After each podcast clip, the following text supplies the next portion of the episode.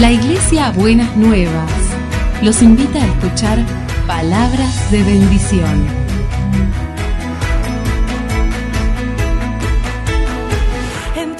Si desean asistir a nuestras reuniones, los esperamos en Avenida de Lepiane 3925, esquina Subiría, Bajo Flores, Ciudad de Buenos Aires.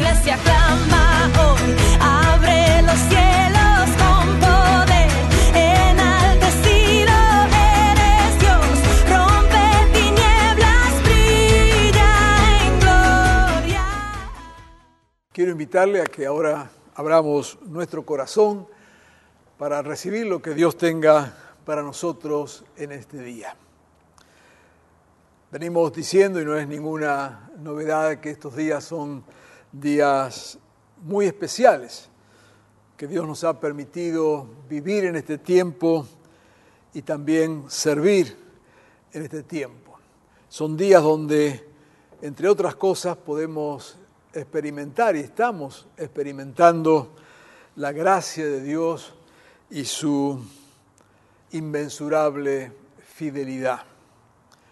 Es cierto que muchos sufren, tanto en su físico, con la enfermedad, como también en lo económico y en lo emocional, pero también hemos visto la gracia de Dios y la provisión de Dios y el sostén de Dios. Como iglesia damos testimonio de que Dios ha multiplicado los recursos. Cuanto más ayudamos, más recibimos y más damos. Es como eh, una rueda allí permanente donde podemos ver de una forma bien palpable la fidelidad de Dios y esa manera de obrar de Dios que al compartir más, Dios provee más y nos da justamente para que compartamos más. Recuerda la promesa a Abraham, te bendeciré y serás de bendición. Cuanto más somos de bendición, y esto va para todos, más Dios nos bendice. En nuestro caso aquí se multiplican los alimentos, se multiplica la ropa para dar, se multiplican los recursos para ayudar. Eh, vemos que cuando todo cierra, y aún se habla de una catástrofe económica superior a la de la pandemia, sin embargo, y sin negar esa realidad y el dolor de tantas personas, sin embargo, también vemos el mover de Dios multiplicando recursos de todo tipo, no solo en lo económico. Han surgido proyectos nuevos, ministerios nuevos, eh, personas que se involucran en cosas nuevas y comienzan a sacar de donde no había nada. Dios, Dios es fiel. Muchos han generado proyectos nuevos con nuevas ideas. Vemos que se cumple algo que los que me conocen saben que repito permanentemente. No es una idea original mía, pero la sigo desde y la creo desde hace muchísimo tiempo. Y de esto quiero justamente hablar y traer palabra del Señor en este día. Los recursos siguen a la visión. Vamos a comenzar leyendo un texto. Hace tiempo atrás lo compartimos también. En Mateo 25, versículos 14 al 29. Y dice así la palabra del Señor en Mateo 25. El reino de los cielos será también como un hombre que al emprender un viaje llamó a sus siervos y le encargó sus bienes. A uno le dio cinco mil monedas de oro, otras versiones traducen como talentos, a otros dos mil y a otros solo mil. A cada uno según su capacidad. Luego se fue de viaje. El que había recibido los cinco mil fue enseguida y negoció con ellos y ganó otros cinco mil. Asimismo, el que recibió dos mil ganó otros dos mil. Pero el que había recibido mil fue, cavó un hoyo en la tierra y escondió el dinero de su señor. Después de mucho tiempo, volvió el Señor de aquellos siervos y arregló cuentas con ellos. El que había recibido las cinco mil monedas llegó con las otras cinco mil. Señor, dijo, usted me encargó cinco mil monedas. Mire, he ganado otras cinco mil. Su señor le respondió, hiciste bien, siervo bueno y fiel. En lo poco has sido fiel, te pondré a cargo de mucho más. Ven a compartir la felicidad de tu Señor. Llegó también el que había recibido dos mil monedas. Señor, informó, usted me encargó dos mil monedas. Mire, he ganado otras dos mil. Su señor le respondió, hiciste bien, siervo bueno y fiel. Has sido fiel en lo poco, te pondré a cargo de mucho más. Ven a compartir la felicidad de tu señor. Después llegó el que había recibido solo mil monedas. Señor, explicó, yo sabía que usted es un hombre duro, que cosecha donde no ha sembrado y recoge donde no ha esparcido, así que tuve miedo y fui y escondí su dinero en la tierra. Mire, aquí tiene lo que es suyo. Pero su señor le contestó, siervo malo y perezoso. Así que sabías que cosecho donde no he sembrado y recojo donde no he esparcido, pues debías haber depositado mi dinero, aunque sea en el banco, para que a mi regreso lo hubiera recibido con intereses quítenle las mil monedas y dénselas al que tiene las diez mil, porque a todo el que tiene se le dará más y tendrá en abundancia. Al que no tiene, se le quitará hasta lo que tiene. Bueno, esto es una parábola, ¿no es cierto? Y una parábola es un relato, no es una historia, es un relato que encierra una o varias enseñanzas. Así que queremos prestar un poquito atención a lo que acabamos de leer para entender lo que Jesús quiere enseñarnos. Comienza diciendo que el reino de los cielos es como este señor que se fue y entregó las monedas a siervos para que se la cuidara. Esta expresión de el reino de los cielos es, nos está diciendo que lo que va a describir, esta manera de ser, esta manera de hacer, corresponde a cómo funciona el reino de los cielos. O sea, lo que Jesús comienza a decirle, mire, esto es uno de los principios de cómo se mueven las cosas en el reino de Dios. Así que la enseñanza que Él va a dar tiene que ver con un principio fundamental de cómo se mueven estas cosas en el reino de Dios. Entonces comienza a describir esto. Lo primero que dice que a cada uno le entregó cierta cantidad de monedas o talentos, dicen otras versiones, no importa eso.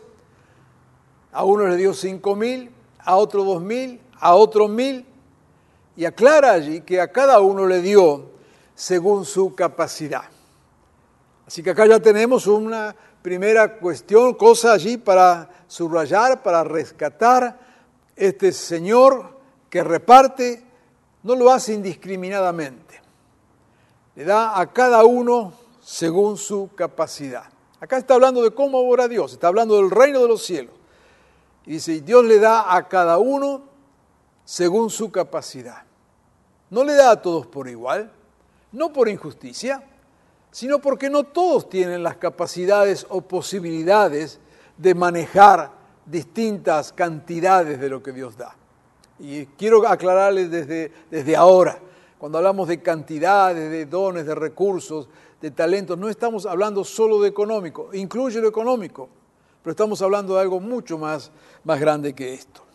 Así que a cada uno le da conforme su capacidad, lo cual implica no solamente que no, tomas no toma a todos por igual, sino que todos tienen capacidades diferentes y todos reciben.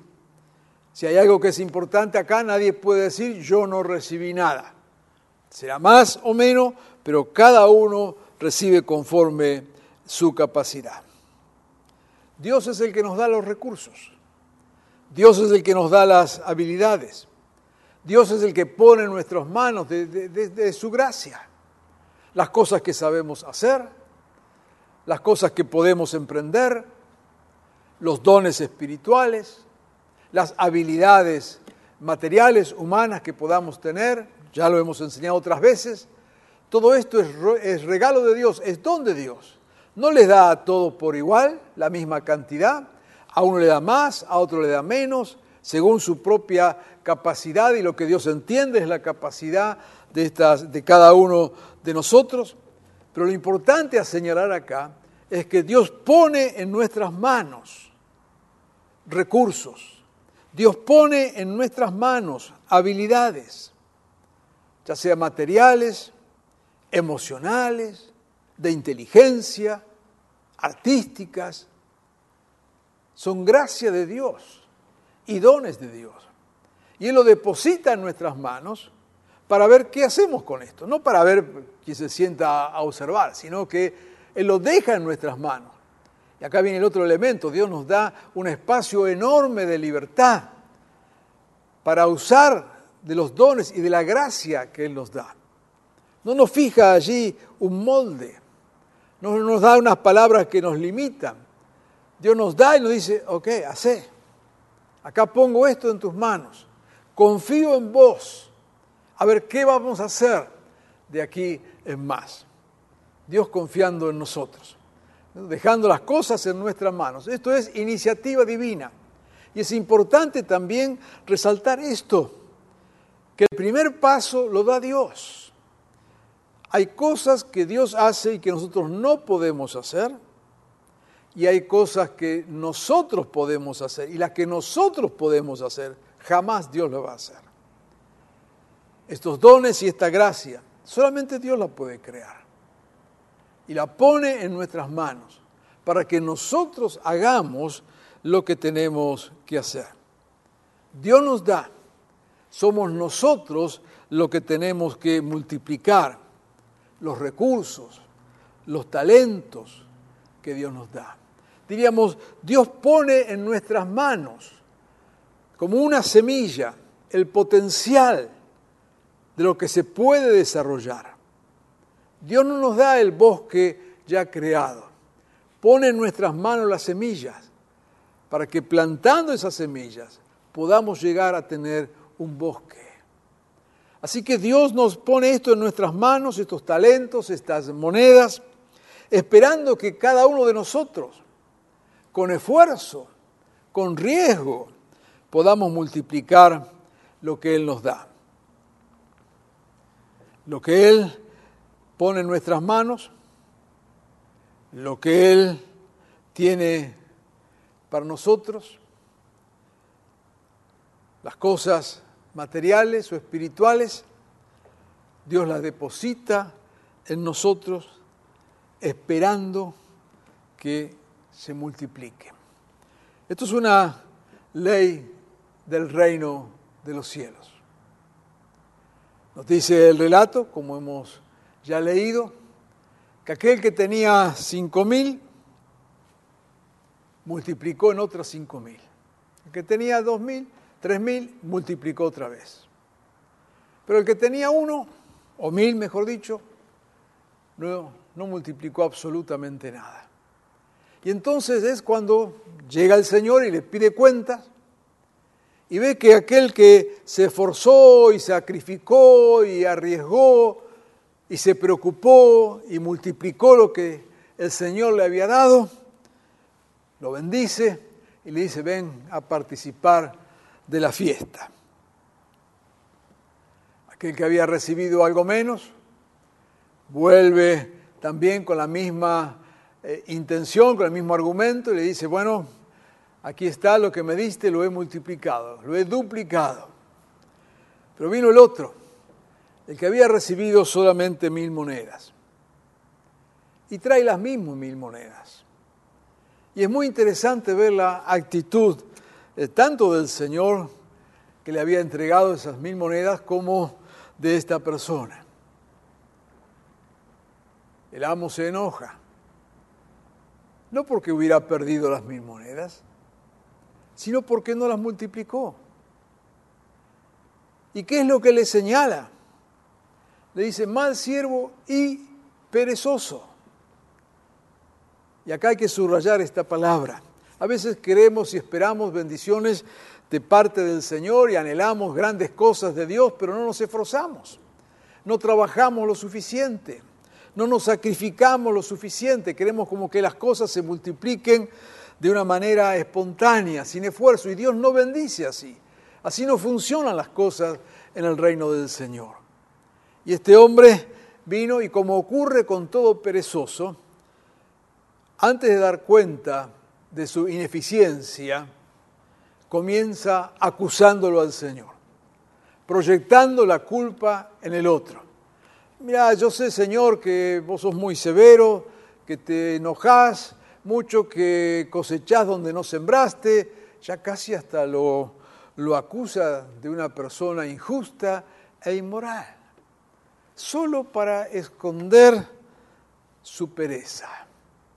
Creo que muchas veces vemos, ¿no es cierto?, estas actitudes en personas que no se esfuerzan, no se sacrifican, no trabajan con denuedo y lo único que hacen entonces es criticar al que avanza o al que tiene algo.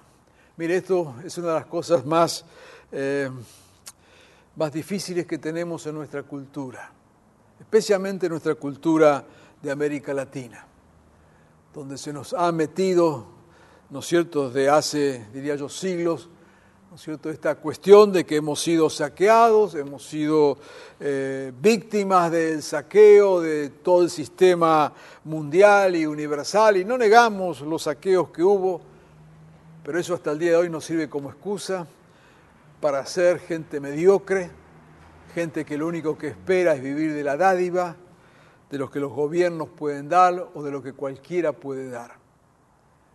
Mucho de nuestra mediocridad tiene que ver con esto, de la falta de esfuerzo, de la falta de trabajo. Y no estoy negando acá las injusticias sociales ni cosas por el estilo de ninguna manera. Pero tenemos que asumir que muchas bendiciones no las recibimos simplemente porque no nos esforzamos. Acá en Argentina tenemos una costumbre, digo esto para los que son de otros países, ¿no es cierto?, que cuando alguien progresa en algo, quizás cambió su auto, su, carro o mejoró eh, su casa, lo primero que decimos, bueno, algo habrá hecho. Ponemos la sospecha primero. A alguien se lo habrá robado, a alguien se lo habrá sacado, alguna ventaja habrá, habrá tenido, en vez de valorar el esfuerzo y el sacrificio. Es interesante que en esta eh, parábola, nos muestra esta actitud de aquel que no había hecho absolutamente nada. Si no nos movemos, si no arriesgamos, jamás veremos multiplicación. Si no nos abrimos a cosas nuevas, jamás veremos multiplicación. Y otra vez podemos aplicar esto en cualquier dimensión de la vida, en lo económico, pero también en lo ministerial, también como familias si no trabajamos en nuestro hogar, si no nos esforzamos en nuestro hogar, si no cuidamos de nuestra familia. Casi seguro ese hogar después se desbaratará, se arruinará, porque no hemos cuidado, porque no hemos trabajado para formar una familia. Hemos dejado que las cosas crezcan así a como vienen. Y esta parábola nos está mostrando que Dios pone en nuestras manos recursos, capacidades, posibilidades, y que lo que Él espera es que trabajemos arduamente para multiplicarlo. Esa multiplicación es gracia de Dios. Es lo que Dios nos da. Hace tiempo atrás leíamos en el libro de Joel la promesa del Espíritu Santo y decía que el Señor nos da sueños, en este tiempo nos dará sueños y visiones. O sea, Dios pondrá en nosotros esos recursos mentales y espirituales para soñar, para desear, para anhelar lo mejor, lo superior. Dios te invita y nos invita en esta mañana y en este día a lanzarnos en fe en esos sueños que Dios nos pone, en esas inquietudes que Dios pone en tu corazón. Quizás estás pensando en servir a Dios de determinada manera. Dios ha inquietado tu corazón, Dios te ha hablado, Dios ha sembrado una palabra. Y estás allí paralizado, paralizada, esperando que se den las circunstancias, esperando que todo se acomode para poder avanzar, esperando que Dios haga algún otro milagro para lanzarte en lo que Dios te dijo. Yo quiero decirte, estás perdiendo el tiempo y estás haciendo como aquel siervo que recibió esas mil monedas y las guardó. Si Dios te ha llamado, si Dios te ha dado una palabra, si Dios te ha desafiado con algo, no es para que te quedes esperando que, que ocurra todo alrededor tuyo, que todo se acomode, para entonces lanzarte a hacer aquello para lo cual Dios te ha llamado. Si es así, estás equivocado, equivocada. ¿Y cuántas veces vemos esto en la iglesia? Y estos son los hermanos y hermanas que después critican, que después señalan a los que hacen algo, ¿no es cierto? Porque es una forma de esconder nuestra pereza, nuestra incapacidad. Pero Dios te desafía en esta mañana. No esperes para ver las cosas. Cree y verás. Y creer significa lanzarte en fe antes de ver. Y vas a ver lo que Dios te ha prometido. Quizás Dios te está hablando también en este momento acerca de algún emprendimiento, alguna tarea, algo que has eh, soñado hacer, algún negocio también. Es tiempo de lanzarte en fe. No esperes que todo se acomode, no esperes que la economía mundial se, se arregle. Lánzate en fe.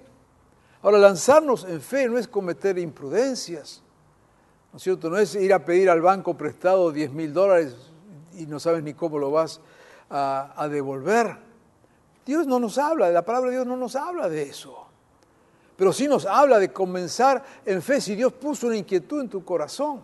Si Dios te ha mostrado quizás un emprendimiento, un negocio, algo para, para hacer con tus manos. Y cuando digo negocio no estoy hablando acá de los grandes negocios, que también pueden ser, pero a veces cuestiones pequeñas, una habilidad que Dios te dio, que Dios puso en tus manos.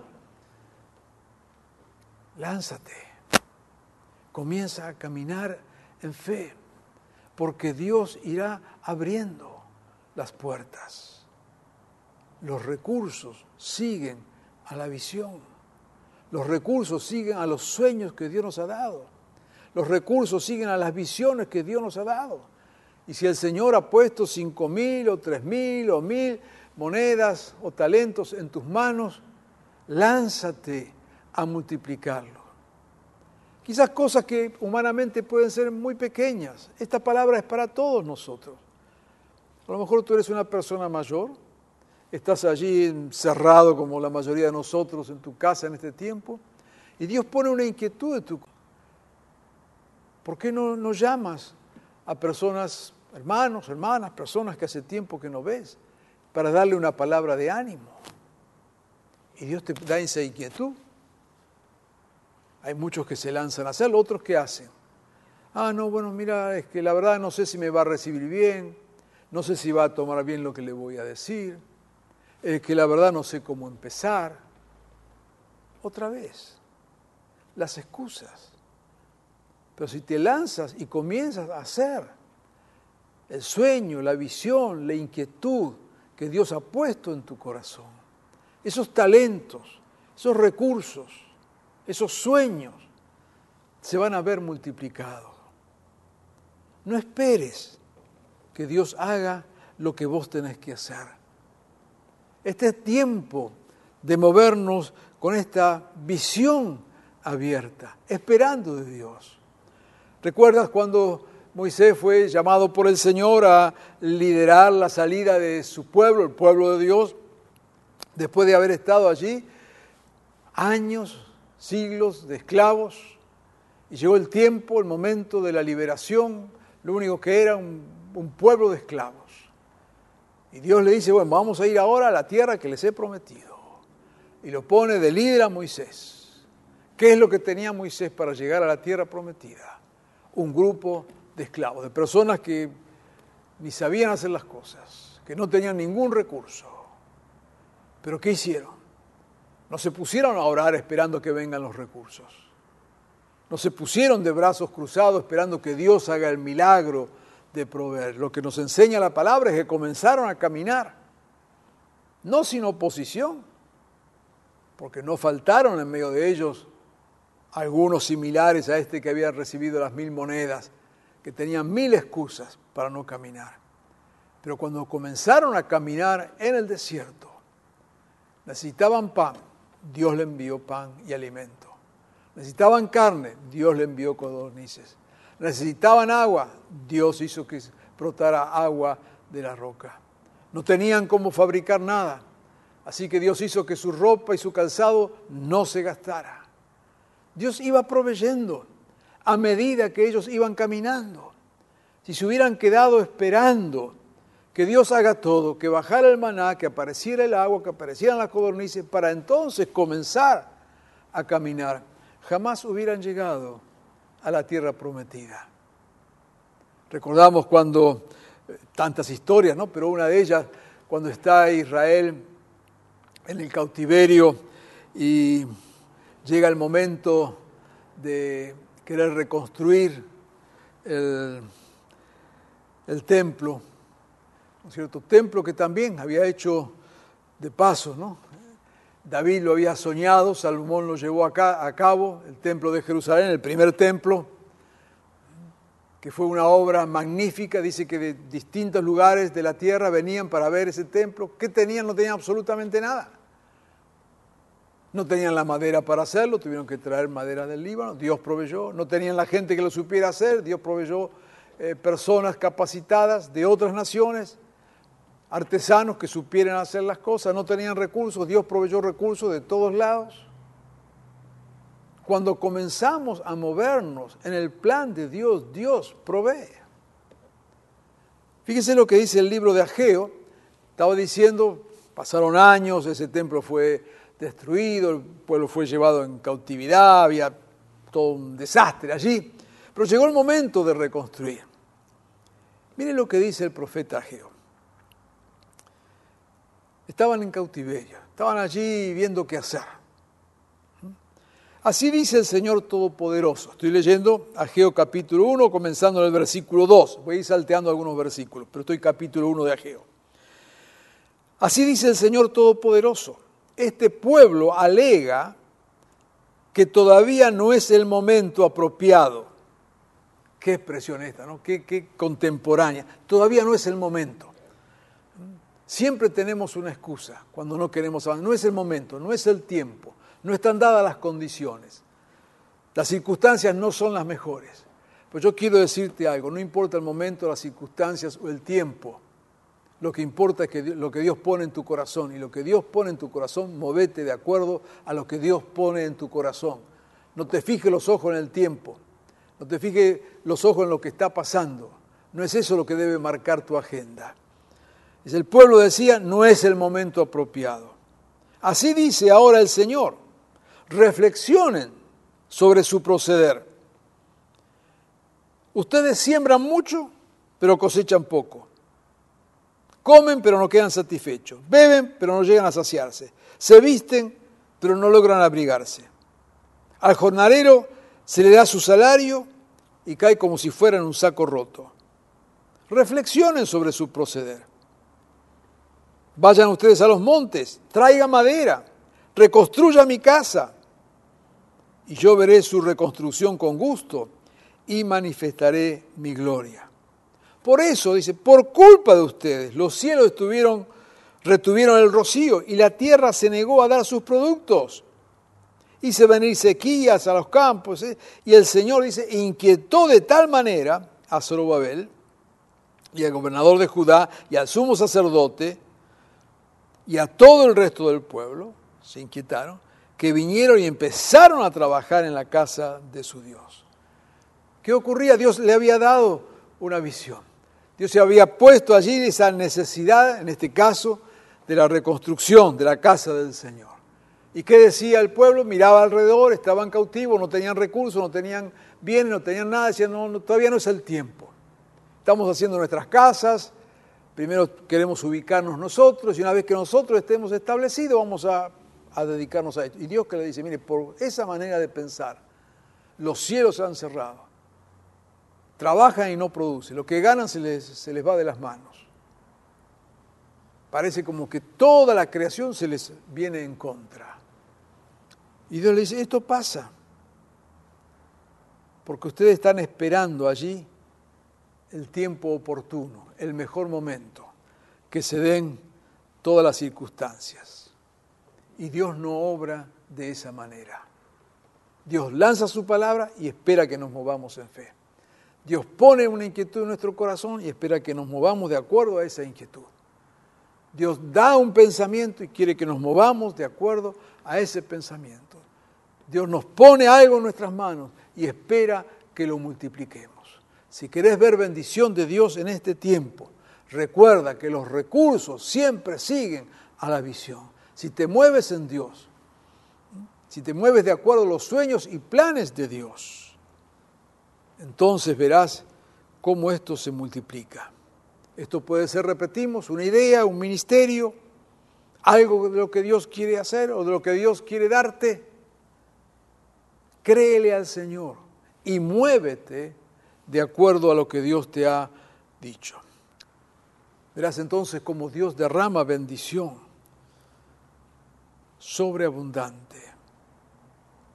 Dios te dará recursos económicos, Dios te dará los recursos emocionales, Dios te dará recursos humanos, hará que personas se acerquen a vos con ideas, con ayuda, Dios te rodeará de personas apropiadas para que lo que Él ha puesto en, tu corazón llegue a cumplirse. Esto implica asumir riesgos, creerle al Señor. Pero quiero decirte, es tiempo de lanzarnos en fe. La regla del reino de los cielos, ¿recuerdas? Así es el reino de los cielos. Sigue la visión, sigue la inquietud, crea lo que Dios te ha hablado y Dios proveerá. Dios te ha llamado a lo que fuere, involúcrate. Dios te ha dado una idea, síguela. Lo que Dios haya puesto en tu corazón, este es el tiempo de llevarlo a cabo. Los recursos vendrán. A principio de este año Dios nos habló de tener esperanza contra toda esperanza. Ni imaginábamos lo que vendría. Pero Dios puso estas palabras. Las dio al principio de año. Fueron las monedas que Dios puso en nuestras manos. Fueron los talentos que Dios nos dio. Y nos estamos moviendo de acuerdo a esa palabra. Si Dios dijo que deberíamos esperar, cuando nadie espera, entonces esperaremos. Y Dios ha respondido en abundancia. Yo quiero desafiarte en este tiempo a que estés con un corazón abierto y dispuesto a involucrarte en aquellos dones, en aquellos talentos, en aquellos desafíos, en aquellos sueños que Dios pone en tu corazón y Dios multiplicará sus recursos y verás con tus propios ojos lo que es la bendición de una vida que se involucra en lo que Dios llama, de una vida que se involucra en los sueños del Señor y de una vida que es capaz de creer sin ver, para luego ver la grandeza de Dios obrando. Es tiempo de obrar es tiempo de esperar contra toda esperanza. Y es tiempo de confiar en la superabundante gracia del Señor. Anímate a creer. Sé un siervo fiel. Trabaja conforme a lo que Dios te ha hablado y a las inquietudes que Dios ha sembrado. Y verás sobre tu vida, sobre tu ministerio, sobre tu hogar, tu familia, tu negocio, verás la gloria de Dios. Dios te bendiga y multiplique. Vamos a orar. Señor, estos son días de desafíos. Son días, Señor, donde nos invitas a creer contra toda esperanza. Estamos rodeados, Señor, de circunstancias negativas. No las negamos. Estamos rodeados de puertas que se cierran. No lo negamos. Pero Señor, hemos aprendido a no movernos por tus circunstancias, sino que hemos aprendido a creerte. Y en este tiempo, Señor, tú te moverás. Esas palabras que estás dando, esos desafíos que estás presentando, esas ideas que estás trayendo a nuestras mentes. Señor, danos el valor y la fe para involucrarnos detrás de ello, para trabajar detrás de ello, para esforzarnos, para dar pasos, para ver que el, que el mar se abre. Señor, líbranos de una actitud pasiva.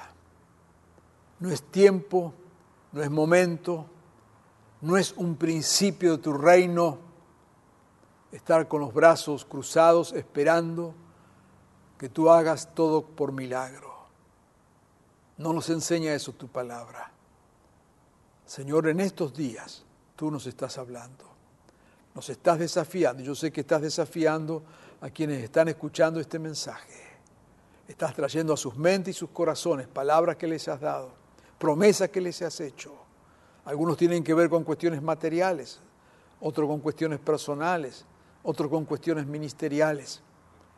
Señor, que en este tiempo nos levantemos y caminemos de acuerdo a lo que has puesto en nuestro corazón. Y veremos, Señor, que tú multiplicas en abundancia. Lo creemos y lo esperamos. En tu nombre, Señor. Amén.